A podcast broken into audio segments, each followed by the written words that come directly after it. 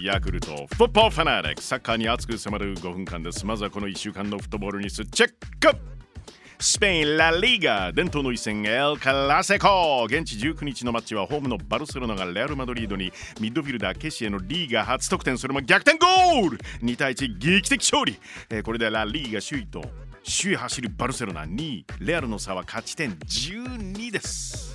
ユーロ2024の予選が始まりました。そこをお伝えしましょう。前回優勝のイタリア準優勝のイングランドにいきなり激突です。結果はイングランドが2対1で勝利。またデンマークとフィンランドは3対1でデンマークが勝っています。ユーロ2024予選明日はフランス対オランダ。うわスウェーデン対ベルギー。あさってはスペイン対ノルウェー。クロアチア対ウェールズというマッチも組まれています。上位3チームが FIFA ビーチサッカーですよね。ワールドカップ UAE2023 への出場権を獲得できる大会。AFC ビーチサッカーアジアカップ対2023昨日日本は準々決勝でクウェートと激突。8対0大勝を収めました。これで日本は準決勝進出、えー、ベスト4にはワールドカップ開催国の UAE も入りましたのであそういうことか、えー、日本のビーチサッカーワールドカップ出場が決まりました。なお準決勝で日本はおお UAE とまみえます。イングランドプレミアリーグでトップを走るアーセナル21日日本代表冨安健洋選手が右膝の手術を受けまして今シーズン中の復帰はできなくなったと発表しました。本人が一番苦しいですよね。早く直してね。この件について冨安選手インスタグラムを更新です。進化できるチャンスと捉えてできる限りのことをやっていきます。またピッチの上で会いましょう。うわ泣ける。このコメント進化したプレー楽しみに待ってます。WE リーグ第12節です。今週末開催のマッチです。明日土曜新潟は埼玉長野は千葉と対戦です。あさって日曜仙台は東京神戸は広島。大宮は相模原とのマッチアップです。え後半は当然でしょう。フォローするのは今夜開催です。日本代表サムライブルーワールドカップ以来の試合です。国際親善マッチ。日本代表サムライブルー対ウルグアイ代表。ワールドカップでベスト16入りを果たして以来久々の代表戦ですね。WBC での日本代表侍ジャパンの優勝について森保監督こうコメントしています。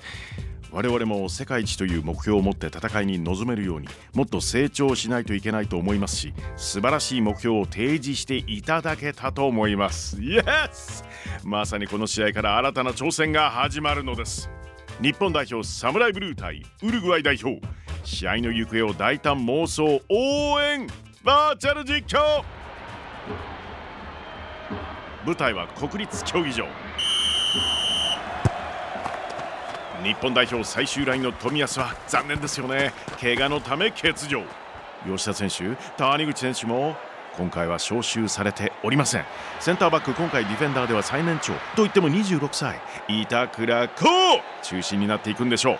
ワールドカップが終わって代表への思いは一層強くなったと語る板倉。からゲームキャプテン遠藤航にパス。が渡る遠藤からサイドバックに抜擢バングーナガンでカシー。フにパス。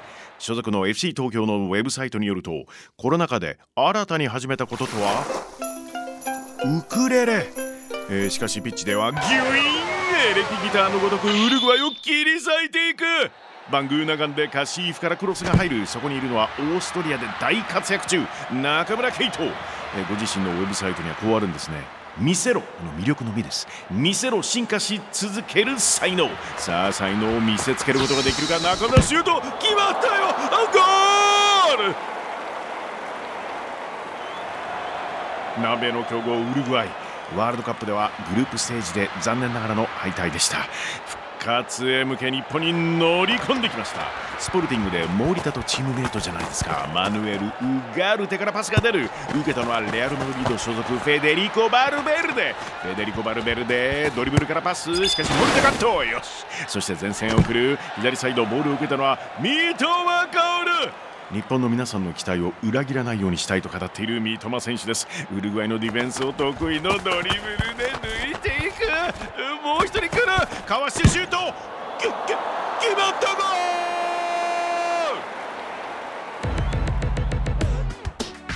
ル。国際親善マッチ日本代表サムライブルー対ウルグアイ代表。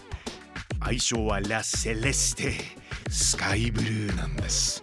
実際の試合は今夜7時30分キックオフ予定です。